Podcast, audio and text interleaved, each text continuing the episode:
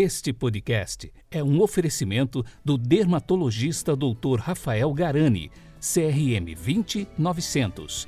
Telefone 43 99141 4900. Londrina, Paraná. Trouxeram um surdo ao mestre, pedindo impor-lhe as mãos, consigo a parte, tocou-lhe os ouvidos e orou. Do céu desce uma voz, programa de vida será suave, harmoniosa e agradável. O servo fiel ouvirá. Tu é o chamado. Ó, oh, abre-te meu coração. O Cristo te chama, convida.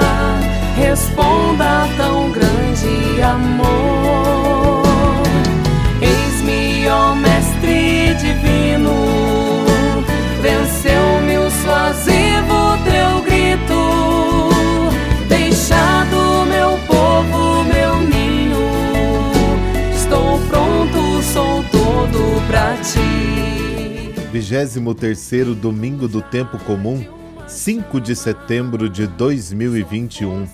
Hoje é o chamado Evangelho do Éfeta. A cor litúrgica é o verde e o pensamento é de Santa Teresinha do Menino Jesus. Abre aspas.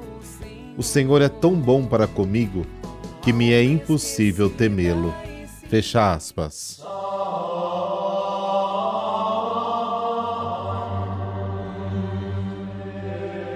Pelo sinal da Santa Cruz, livrai-nos Deus, nosso Senhor, dos nossos inimigos.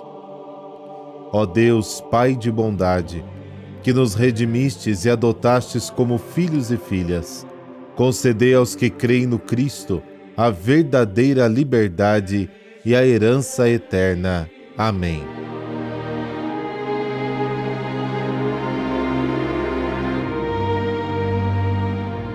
Marcos capítulo 7, versículos de 31 a 37. Naquele tempo, Jesus saiu de novo da região de Tiro, passou por Sidônia e continuou até o mar da Galileia, atravessando a região da Decápole. Trouxeram então um homem surdo que falava com dificuldades e pediram que Jesus lhe impusesse a mão. Jesus afastou-se com o homem para fora da multidão. Em seguida, colocou os dedos nos seus ouvidos, cuspiu e com a saliva tocou a língua dele. Olhando para o céu, suspirou e disse: Éfata, que quer dizer abre-te.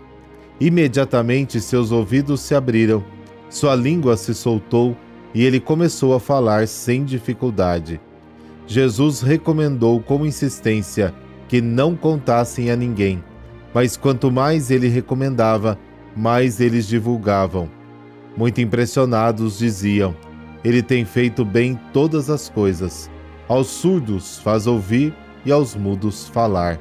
Palavra da salvação, glória a vós, Senhor.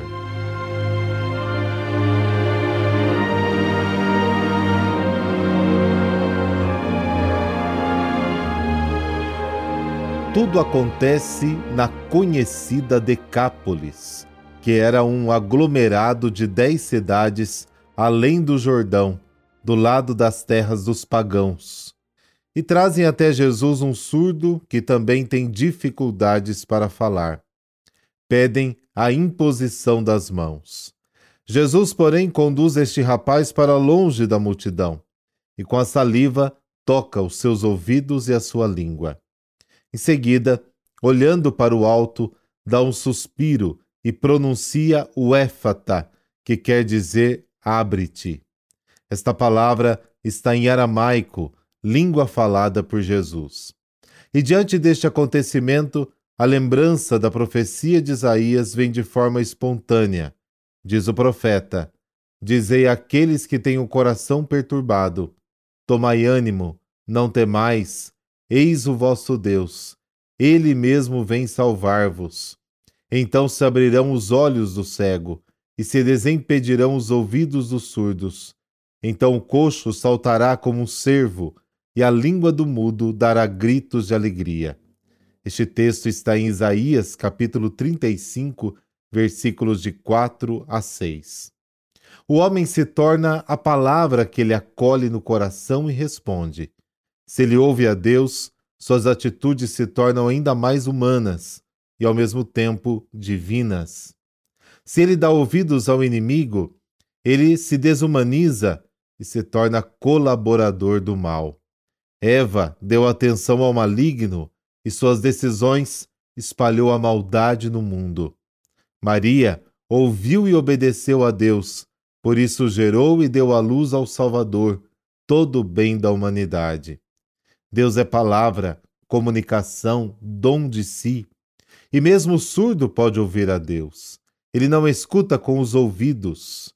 Aliás, quando apenas escutamos com os ouvidos, somos surdos, porque ouvir é muito mais que isso, é acolher e obedecer.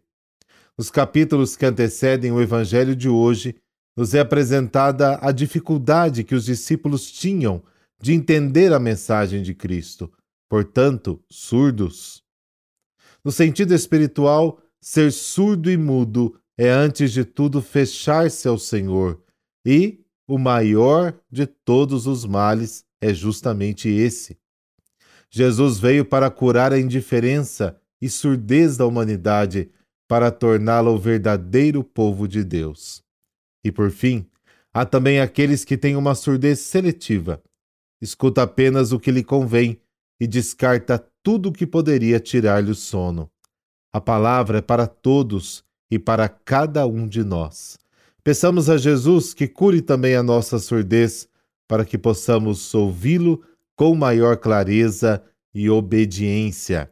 E um abraço muito especial no dia de hoje, também as nossas orações para toda a comunidade surda, espalhadas pelo Brasil afora, as paróquias que tem a Pastoral dos Surdos, aqui em Londrina, tem a Igreja Nossa Senhora do Silêncio, a primeira igreja construída para os surdos do mundo.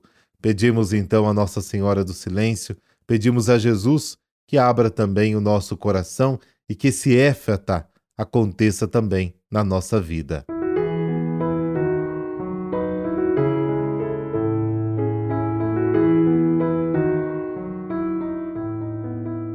São Lourenço Justiniano. Ele nasceu em Veneza no dia 1 de julho de 1380. Desde cedo já manifestava seu repúdio ao orgulho, à ganância e corrupção que havia em sua terra natal. Na adolescência, decidiu se dedicar à vida religiosa. Seu único desejo era amar a Jesus e servir a Deus. Procurando o aprimoramento espiritual, tornou-se um mendigo em sua cidade, chegando a esmolar na porta da casa dos seus próprios pais.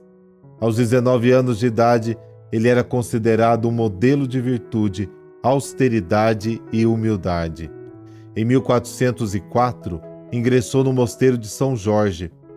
Tornou-se sacerdote em 1407 e, dois anos depois, foi eleito superior da comunidade de São Jorge em Alga.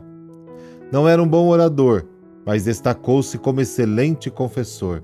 Também chegou a escrever alguns livros, incluindo tratados teológicos e manuais de catequese. Os seus escritos trazem a matriz da ideia da sabedoria eterna, eixo da sua mística, tanto para a perfeição interior como para a retidão da vida episcopal. Em 1433 foi consagrado bispo de Castelo, e depois se tornou o primeiro patriarca de Veneza. Nestas administrações, deixou sua marca singular impressa, com suas virtudes, sendo considerado um homem sábio, piedoso e caridoso, principalmente com os mais pecadores. Tornou-se um exemplo de pastor, amado por todos os fiéis, que obedeciam à sua pregação e exemplo no seguimento de Cristo. Faleceu em janeiro de 1456 por intercessão de São Lourenço Justiniano, Nessa bênção de Deus Todo-Poderoso, Pai, Filho, Espírito Santo. Amém. Bom domingo.